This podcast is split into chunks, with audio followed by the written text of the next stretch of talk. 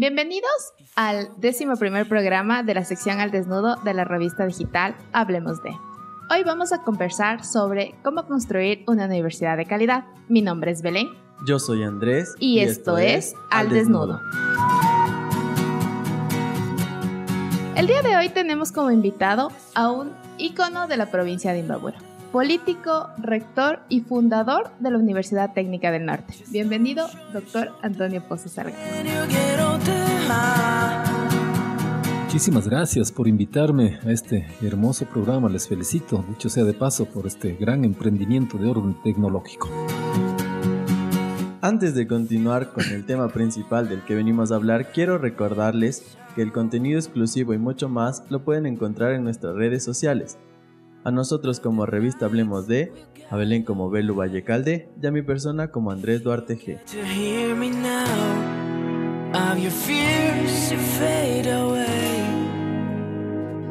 Pero antes de iniciar con la conversación, vamos a dar unos datos curiosos sobre la Universidad Técnica del Norte.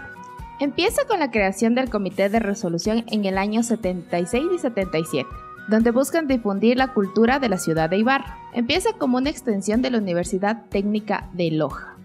El decreto ejecutivo de creación de la Universidad Técnica del Norte fue expedido un 18 de julio de 1986. Actualmente tiene 34 años de creación y cuenta con más de 10.000 estudiantes.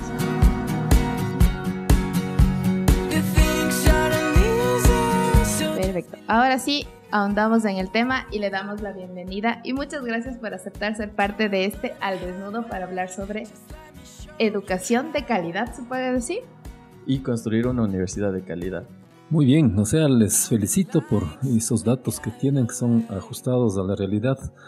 En efecto, son 34 años de creación jurídica de la universidad, pero eso no significa que la universidad tenga solamente 34 años de vida tiene eh, alrededor de más de 40 años, porque cuando se iniciaron las primeras gestiones con un comité procreación, eso fue en el año 78, y desde allí pues se hicieron un poco de gestiones para crear oficialmente la universidad y existieron tres procesos fallidos que no prosperaron de creación tanto en la dictadura militar última luego en el gobierno de Roldós y luego en el gobierno de Hurtado.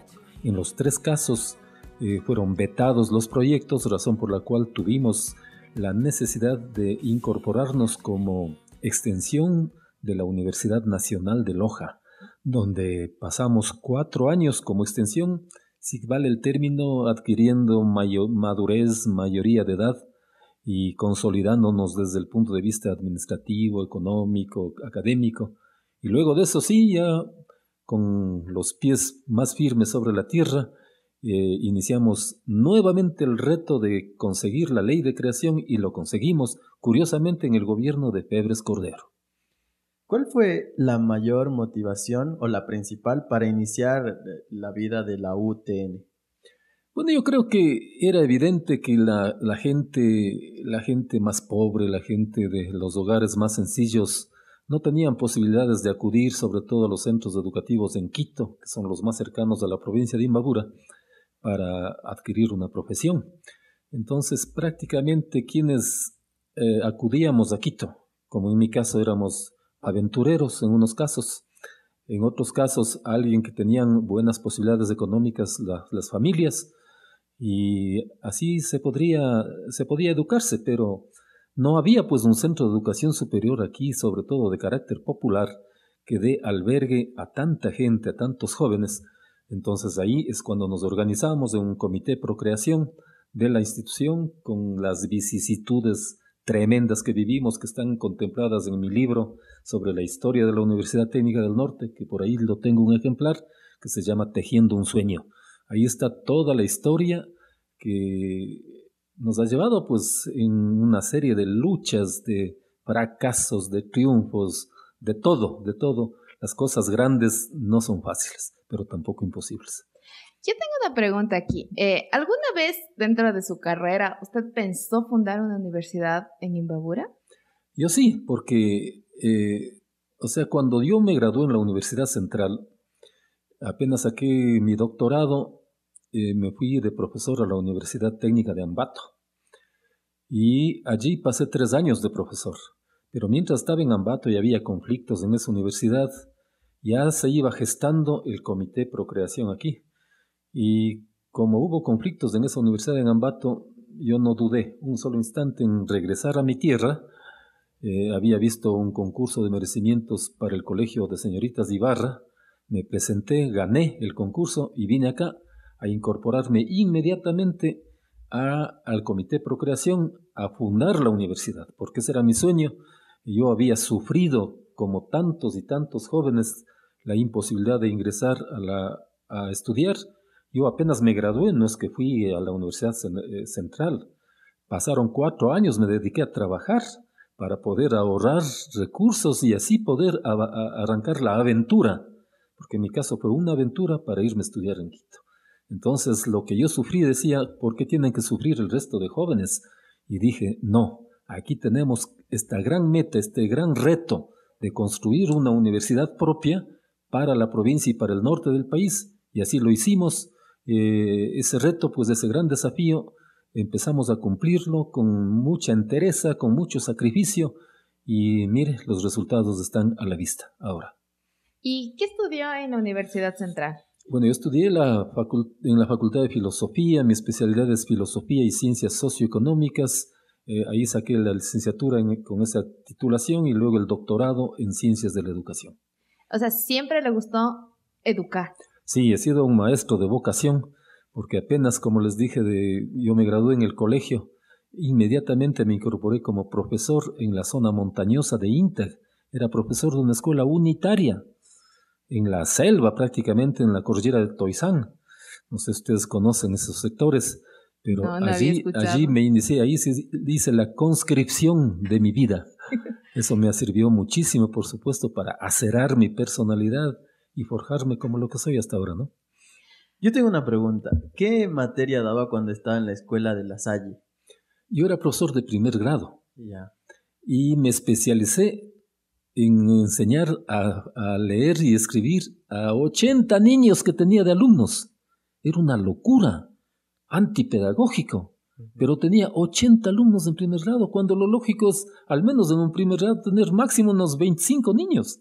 Pero yo tenía 80. ¿Y qué hacía con tantos niños? Porque se supone que en primer grado tienen 5 o 6 años en la inquietud. Claro, todos bueno, Yo es que yo era un malabarista como profesor los chicos entraban a la escuela llorando con los padres que no querían quedarse y todo eso. Yo cogía mi guitarra porque en esa ocasión sabía tocar guitarra. Ahora más bien me he olvidado por falta de práctica y con la guitarra les entretenía a los muchachos y así les empezaba a tranquilizar y bueno, como ya adquirí experiencia en la zona de INTAC también y tenía mis virtudes, mis cualidades como docente en el ámbito pedagógico y didáctico que siempre han sido mi fortaleza, yo no tenía ningún problema en sacarles a los de los 80, por lo menos 78, salían leyendo, escribiendo, es decir, cumpliendo el objetivo de cubrir el primer grado de escuela. Qué genial. esa, esa historia me parece genial. Y a tal punto les cuento un detalle claro. los hermanos cristianos, que eran los que regentaban la salí, eh, ellos tenían la costumbre de rotar a los profesores civiles, ¿no? Un año en un grado, otro le pasaban al tercero, al quinto, al sexto, y en mi caso nunca me hicieron rotar porque me vieron especialista para primer grado. Pero eh, usted era un profesor 100% empírico ahí, todavía aún no, Por supuesto. aún no se iba a la universidad. O sea, ¿podemos decir que la docencia estaba en su ADN? Exacto, porque eh, realmente el término adecuado es empírico, es decir, no tenía la especialidad para ser docente pero tenía las cualidades para eso. O sea, cometí el error de, de no irme a preparar en un normal, por ejemplo, ¿no? Yo estudié en el colegio Belardo Moncayo, en Atuntaqui. Ah, datazo. Ese dato, ese dato creo que no se conocía. Ya tenemos una. Claro, pero obviamente todo el mundo quien le conoce sabe que es anteño y que estudió en, en Antonio Ante y que de ahí viene a formar parte ya de Ibarra como en la creación de la universidad, ¿no es cierto? Eh, ¿cómo, ¿Cómo fue ese paso de mm, ser profe de, de niños a luego ser profe de, de, personas que están en la universidad? Bueno, es un proceso, un proceso eh, interesante, ¿no? Lo importante es, como, como dice Belén, ya con el ADN propio de, la docencia que me, me, encariñé desde el comienzo, ya para mí no era ninguna dificultad luego con las experiencias iniciales ser, eh, dar el salto, por ejemplo. Ya cuando ya me fui a estudiar en, en Quito, luego ya era profesor del colegio, de, unos colegios privados que me ayudaban a mi sostenimiento en Quito. Luego gané un concurso en el Colegio Dilo Aguilar y en el Colegio Manuel María Sánchez, que eran anexos a la Facultad de Filosofía. Eh, ahí era más estable ya mi presencia, tenía una, mejor remuneración. Y como me encantaba la docencia, pues a mis alumnos eh, siempre les encantaba que yo sea profesor. Llegué a ser incluso profesor del Colegio Benalcázar de Quito, que es uno de los más prestigiosos de la capital. Y luego, pues, cuando ya terminé eh, los estudios en la Universidad Central, coincidía que terminaba también mi presidencia de la FEUE. Yo fui presidente de la Federación de Estudiantes Universitarios del Ecuador. Ese dato no sabía. Imagínese. y mucha gente pensaba, pues dice, bueno, ¿y a qué horas estudio? Si ahora dirigente de la FEU y en las broncas en Quito todos los días saliendo contra la dictadura y todo ese tipo de cosas. No, yo nunca me descuidé, descuidé de mis estudios. Nunca arrastré una sola materia durante mis seis años. Peor perder un año. Consecuentemente, pues eh, después, ya que me fui de profesor a la universidad, ah, quisieron las autoridades de la Universidad Central que yo me quede de profesor en la Universidad Central, pero nombrado así a dedo. A mí no me gusta ese tipo de cosas. Dije, no, eso no acepto porque van a decir que yo, porque he sido presente en la FEU y por eso me ponen, porque otros sí hacían eso. No, me presenté a un concurso en la Universidad Técnica de Ambato, lo gané y ahí sí me fui de profesor allá. Y luego pues ya venir acá a, trabajar tanto en el Colegio Ibarra como creando la Universidad Técnica del Norte ya para mí no era ninguna novedad. Una preguntita, tal vez usted recuerda quiénes fueron las primeras personas que apoyaron este proyecto UTN. Por supuesto, yo tengo en mi memoria todo eso porque Aquí en el disco duro está presente. Qué buen disco duro. Yo no me acuerdo lo que hice ayer. Le envidio. Imagínese que se conformó un comité procreación de la universidad. Este lo presidía un licenciado segundo Marsilio. Este señor era un supervisor de educación que provenía de la provincia de Chimborazo. Y eran varios supervisores de educación, algunos docentes, los que originalmente integraron este comité al cual yo me sumé luego de regresar de Ambato. Entonces, ya pues en los primeros pasos eh, era difícil como no teníamos recursos, no teníamos eh, fuentes de financiamiento. Era curioso que el sindicato de choferes de Imbabura y la Federación de Barrios de Ibarra, los que nos financiaban, sobre todo los choferes que tenían un poco de posibilidades económicas, nos daban unos aportes mensuales que no eran muchos, ¿no? Pero eso nos servía a los profesores por lo menos para trasladarnos, en mi caso, desde Atuntaqui acá, a dar clases, ¿no? Y se, y se, nos pagaba cada cuatro meses, nos pagaban unos... ¿Pero dónde daban clases? Porque obviamente hoy donde es el campus del Olivo, eh, pues ese fue después. Después. Pero ¿dónde empezó la UTN? O sea, su nicho de su primera clase. ¿Cuál fue la primera clase de la Universidad Técnica de ¿Y quién la dio? Sí, sí, sería buenazo ese dato. Mire, la, la, universidad en esa época funcionaba en varios lugares de la ciudad de Ibarra.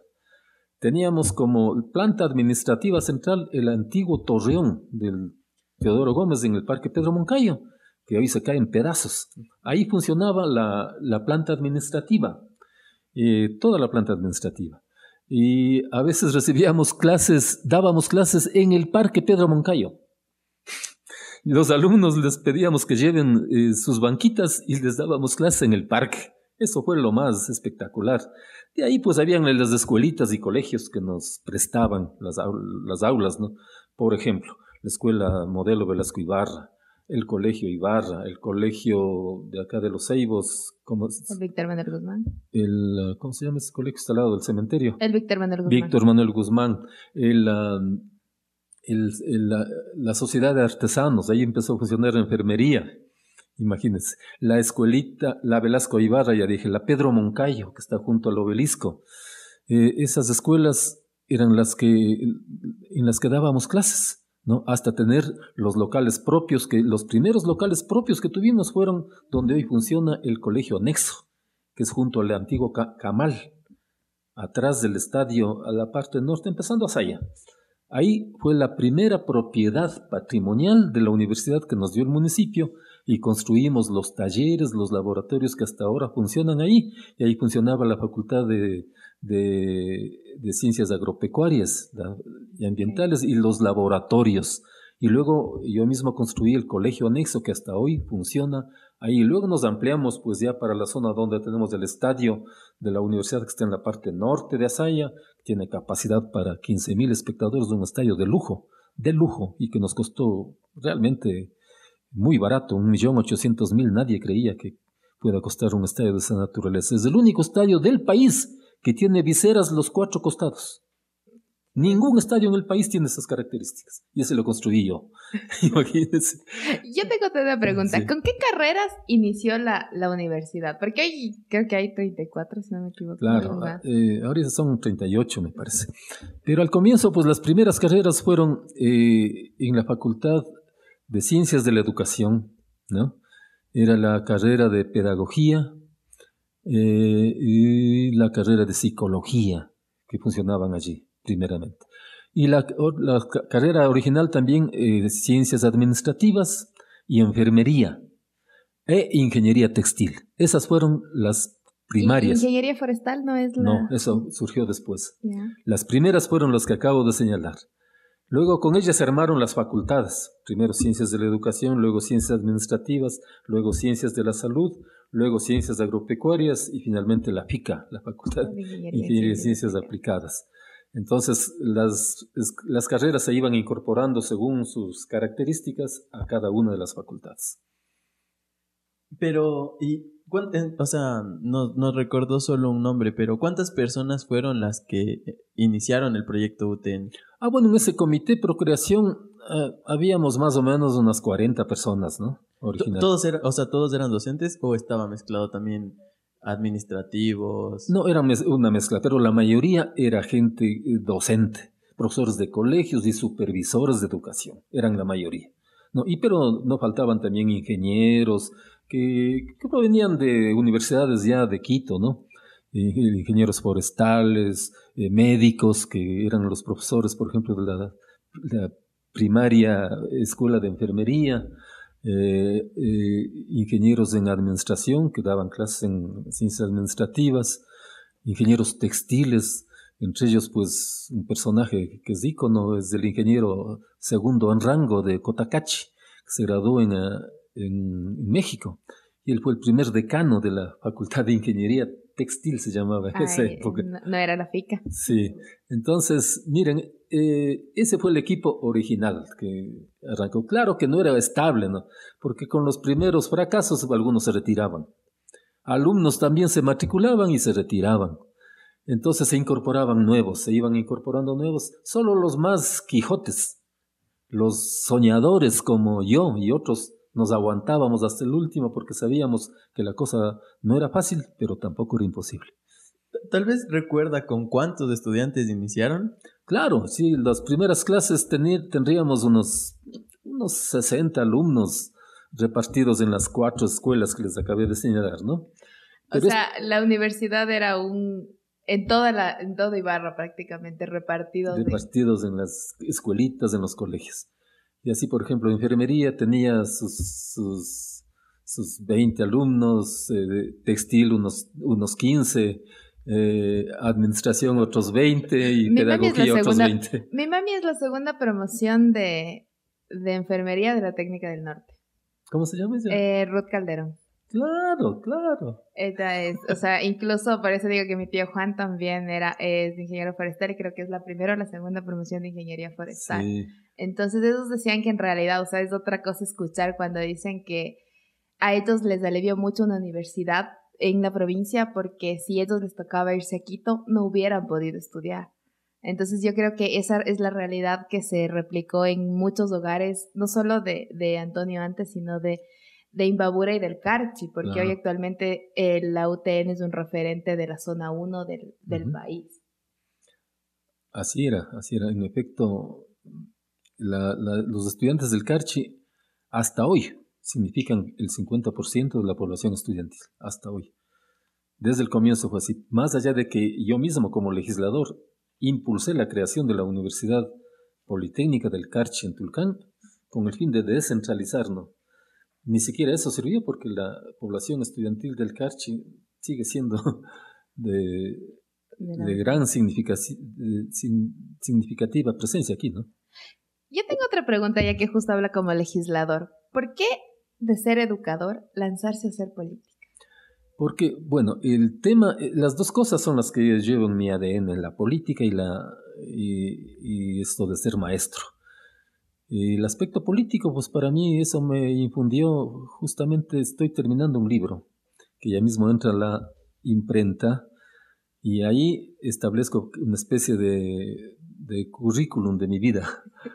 Ahí, ahí estoy señalando cómo es que irrumpí en la vida política. Eso empecé desde el colegio, yo, armando una huelga para votar a los profesores malos. Ya después, ya que me fui a estudiar, pues en Quito, inmediatamente me incorporé a, a los trabajos de la Federación de Estudiantes Universitarios. Fui presidente primero de la, mi especialidad, luego de la Asociación Escuela, luego de la FEUE, luego de la Federación Nacional de Estudiantes de Filosofía, Luego regresé acá a la provincia, fui presidente de la Unión Nacional de Educadores en dos periodos. Eh, fui presidente de la Asociación de Profesores también en la Universidad de Ambato, de Ambato en el corto tiempo que estuve. Y acá pues ya con ese ADN de la política también porque tanta injusticia que yo he visto en nuestro medio, eso es lo que me motivó para impulsar mi accionar político, porque pensaba que a través de eso se puede ayudar a transformar este país, pero miren que las cosas cada vez van de mal en peor, la crisis es espantosa, no hay ética en la actividad política, esto es horroroso. Eso a mí me espeluzna ahora, a tal punto de que ya me he quedado en stand-by, ya no quiero saber nada de ser candidato a nada. Sí, justo nosotros también conversamos en anteriores episodios de este podcast con un político joven y también un político de la vieja escuela.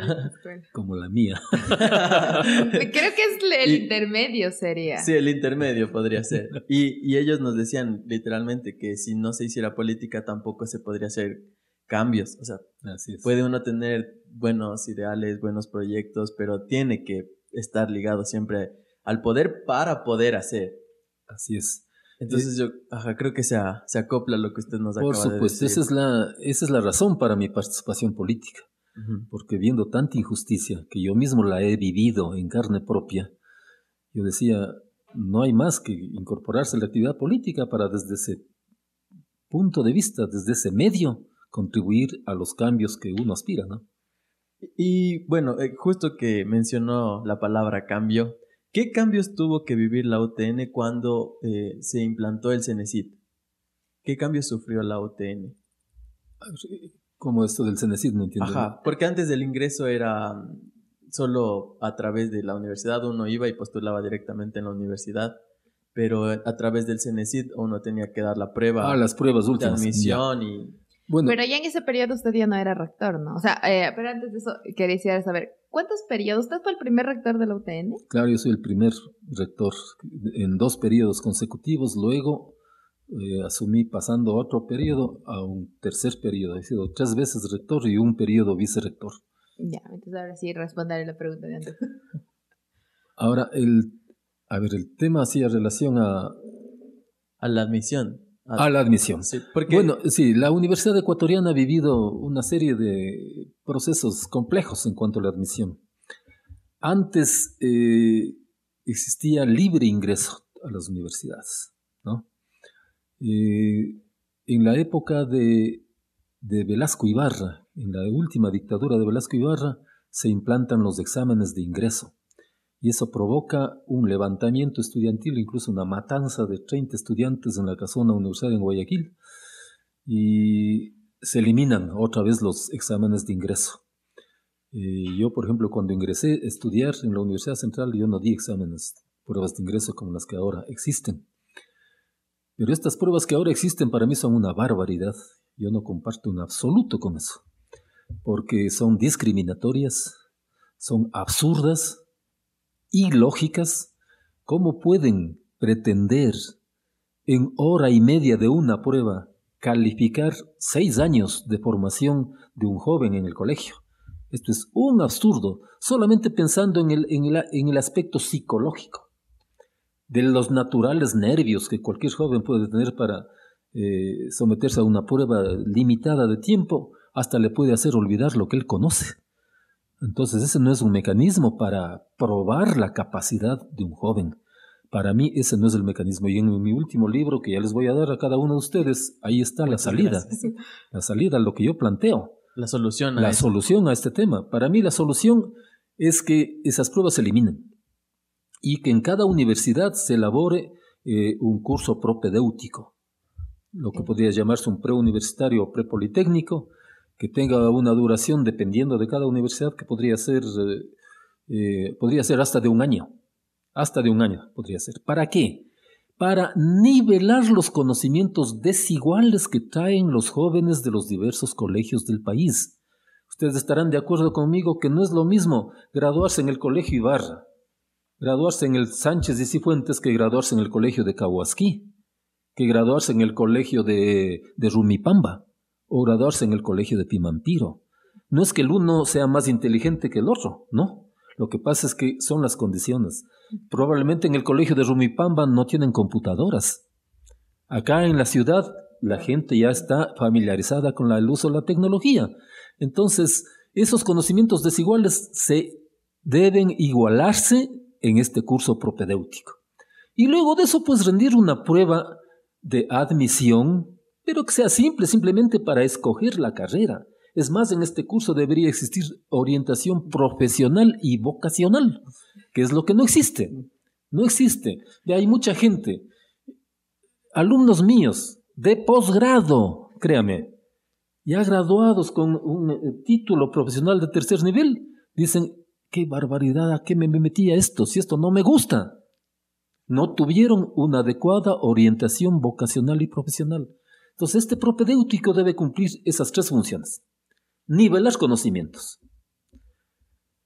orientar profesionalmente y vocacionalmente. Y luego de eso, pues la gente que escoja la carrera que quiera seguir. El que quiere estudiar y formarse por su propia cuenta, estudia y se forja.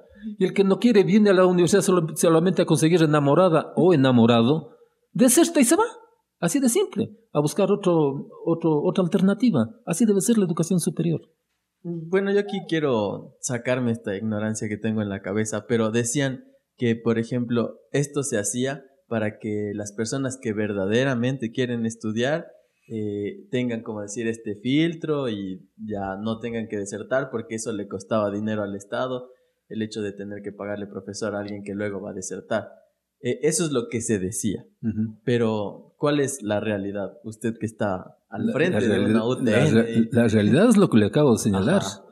O sea, la gente tiene conocimientos desiguales, no por culpa de, eh, de, los jóvenes, sino por la culpa de la realidad socioeconómica y educativa que vive el país. Eso no debe ser motivo para discriminar a la gente y ponerle una prueba absurda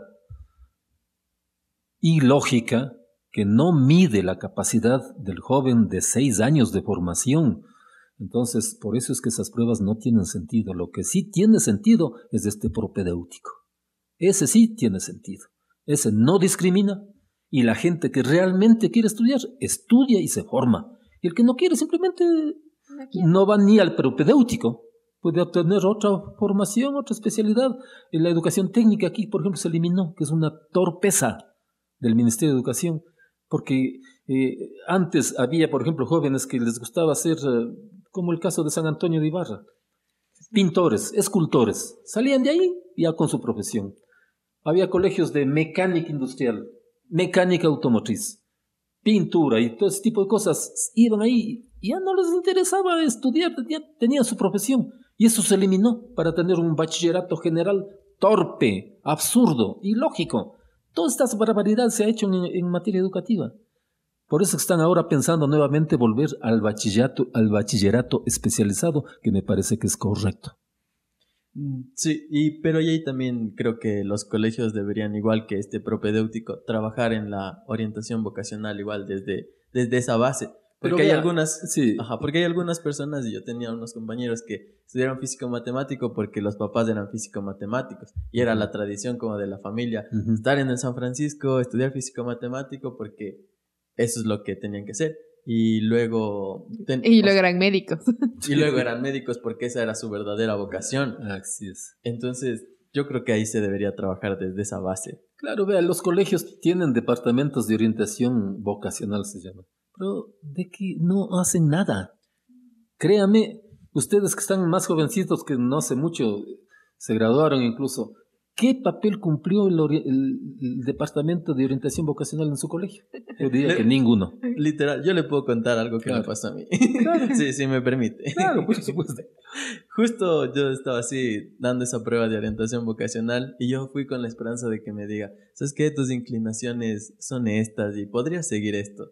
Y cuando llegué donde el orientador vocacional y me dice, no, tú puedes seguir lo que quieras. a, mí, me pasó lo mismo. Me dice, puedes ser médico, puedes ser ingeniera, ya es tu decisión cuál quieres. Y como que... Pero en la práctica se produce lo que dice Andrés.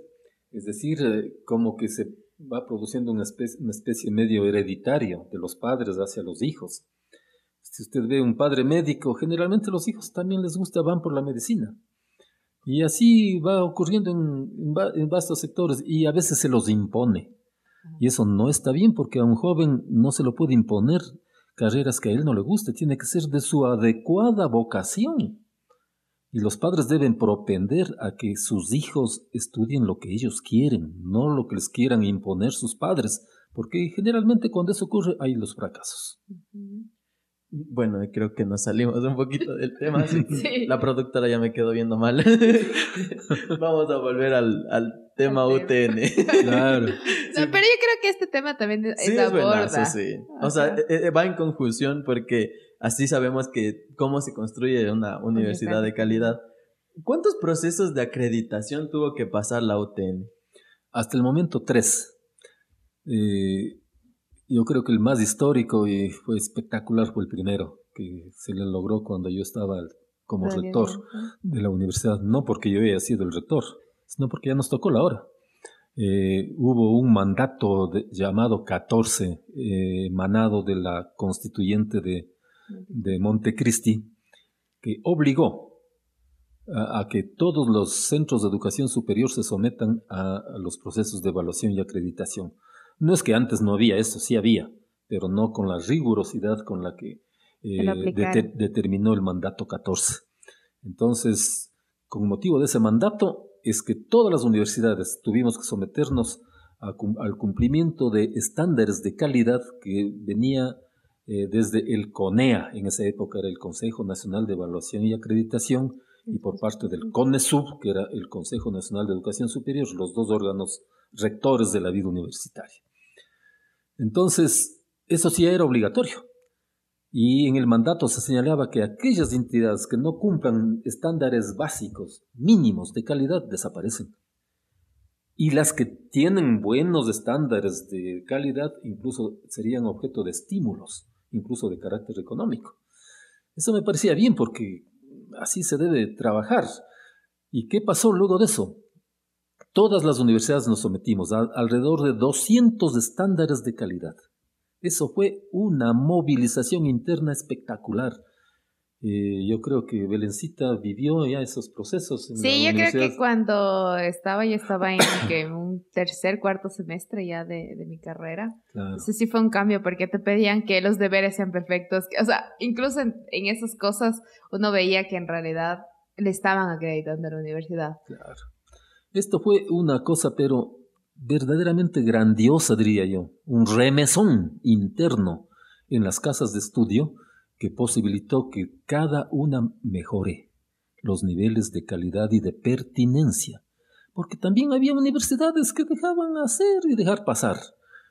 Existieron las famosas universidades de garage, no sé si se acuerdan, que eran privadas, que desaparecieron finalmente por falta de calidad académica luego de este examen desaparecieron 17 universidades Todo ese proceso está en el libro que también les voy a regalar para que estén debidamente y Andrés informados. está saltando porque Andrés es un lector apasionado. Creo que si no has leído El Tejiendo Sueños, ahí vas a entender muchas cosas de la técnica del arte.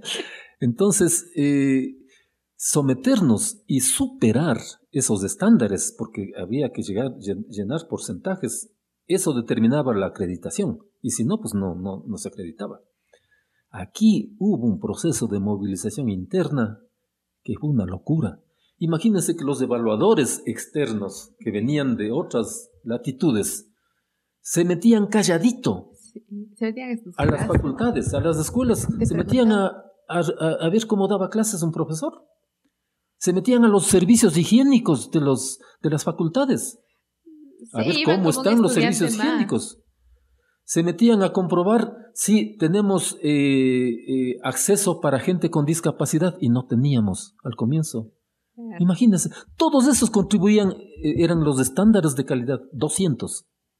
A ver, los laboratorios, de uno en uno, si tienen niveles de pertinencia, si esos laboratorios tienen medidas de seguridad,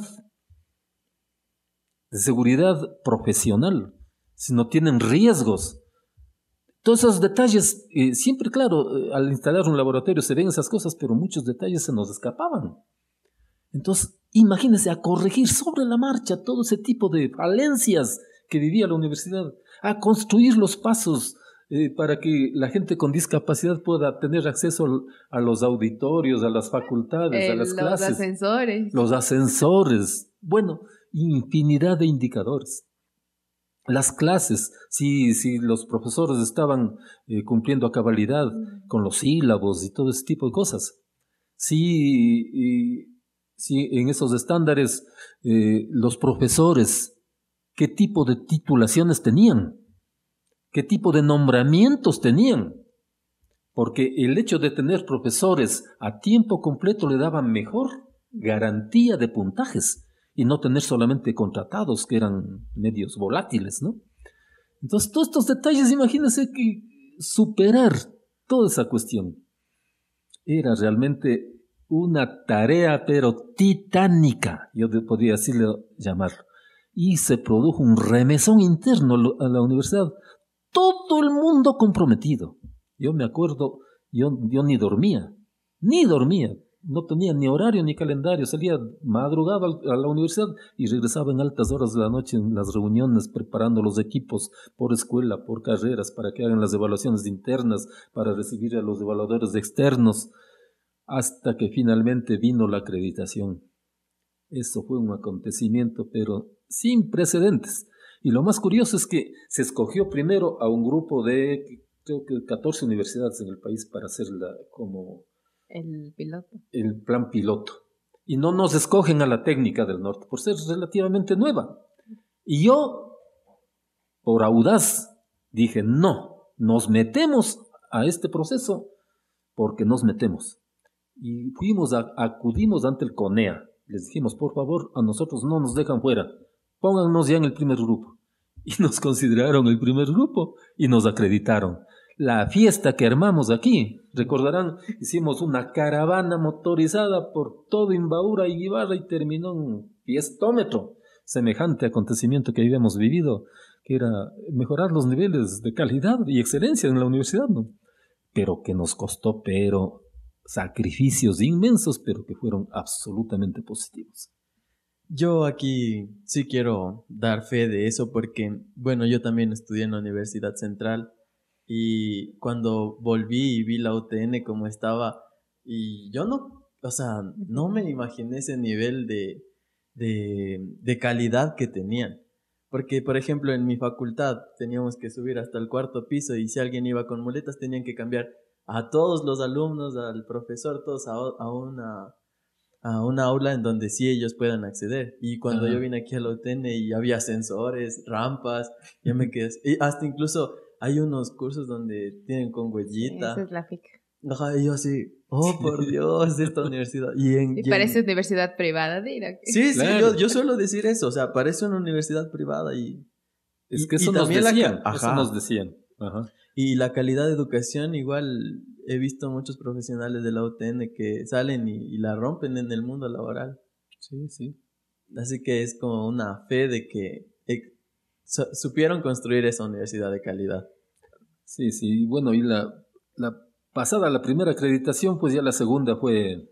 Relajada. Ya más relajante, la, la gente ya estaba experimentada, armamos equipos de evaluación por carreras.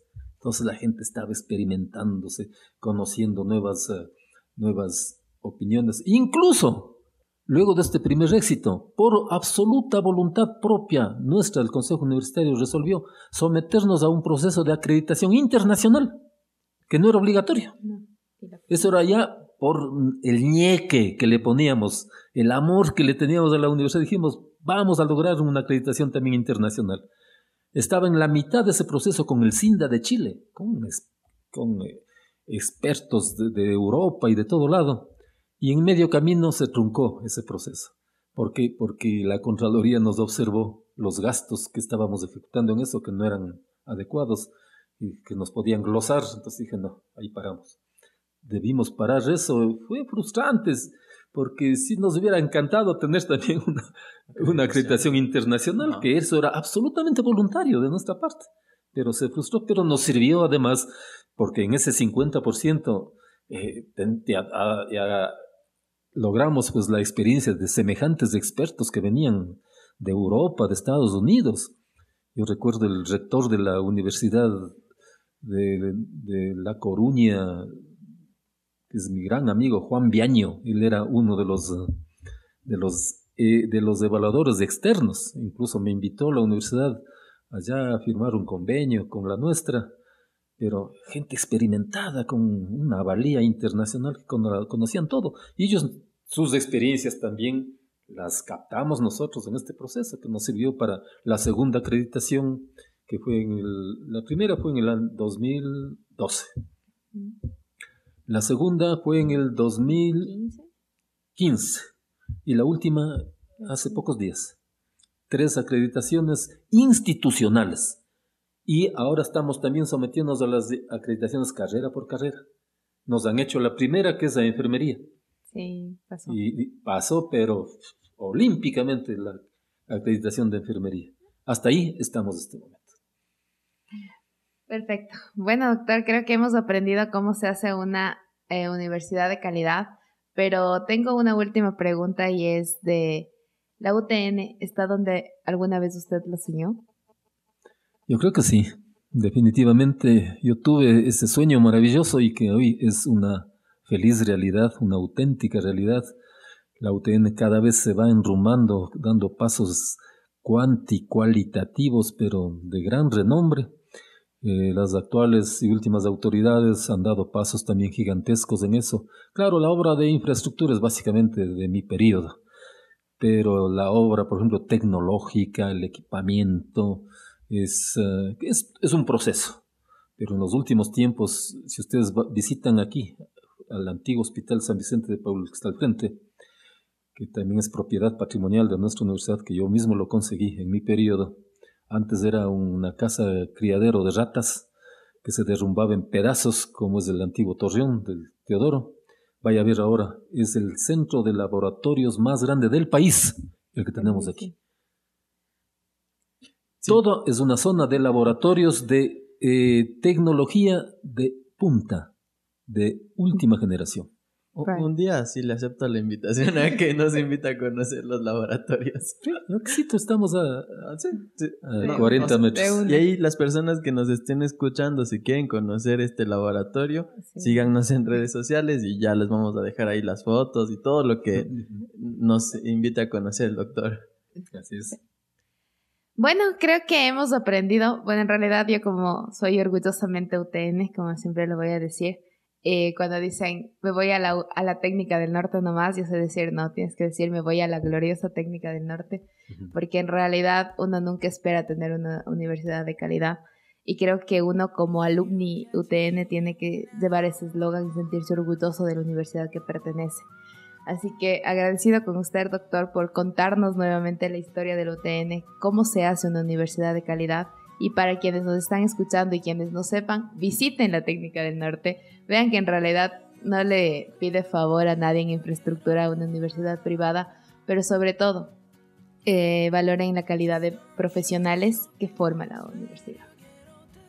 Doctor, antes de despedirnos, ¿alguna recomendación que le dé a alguien que, bueno, que quiera construir una universidad o que va a ir a la universidad? Bueno, que la gente que, entra a la universidad tiene que entrar a, completar sus sueños, porque todos soñamos, todos somos una especie de Quijotes, los seres humanos, y si no emprendemos en ese camino para construir nuestra profesión, nuestro futuro, nuestro nuevo mundo, no emprendimos con ñeque, con esfuerzo, con tesón, estos nuevos retos y grandes desafíos que todo ser humano tiene, simplemente no ingresa a la universidad. La universidad está para eso, para cumplir los sueños y las metas de los jóvenes y para, para eso estamos aquí, gente como quien les habla, que pese a, a estar jubilado ya, pero también puedo contribuir a poner alas en los sueños de todos los jóvenes que quieren forjar su futuro profesional aquí en la técnica del norte. Muchas gracias, doctor. Agradecidos por esta súper conversación y a quienes nos escuchan, pues ya les dejaremos las fotos en nuestras redes sociales de todo lo que vamos a ir conociendo y de dónde estamos grabando el podcast, porque no estamos en nuestra oficina, esa es una exclusiva también. Nos trasladamos acá. Ya somos móviles también. Así que si igual las personas que nos escuchan quieren invitarnos a grabar un podcast con ustedes, eh, avísenos y vamos. Recuerden que el contenido exclusivo y mucho más lo pueden encontrar en nuestras redes sociales. A nosotros como revista Hablemos de, a Belén como Belu Vallecalde y a mi persona como Andrés Duarte G en todas las redes sociales, incluido LinkedIn. Entonces, de aquí nos vemos el siguiente podcast. Muchas gracias, doctor. Reitero mis agradecimientos por aceptar este al desnudo con nosotros. Hemos desnudado lo de la, historia de, de la UTN. Y sobre todo, eso es lo que queremos, que todos aprendan con nosotros y que sobre todo sepan cómo llegar a una universidad de calidad. Muchas gracias. A ustedes, felicitaciones. Gracias. Y siempre la orden. gracias. Gracias.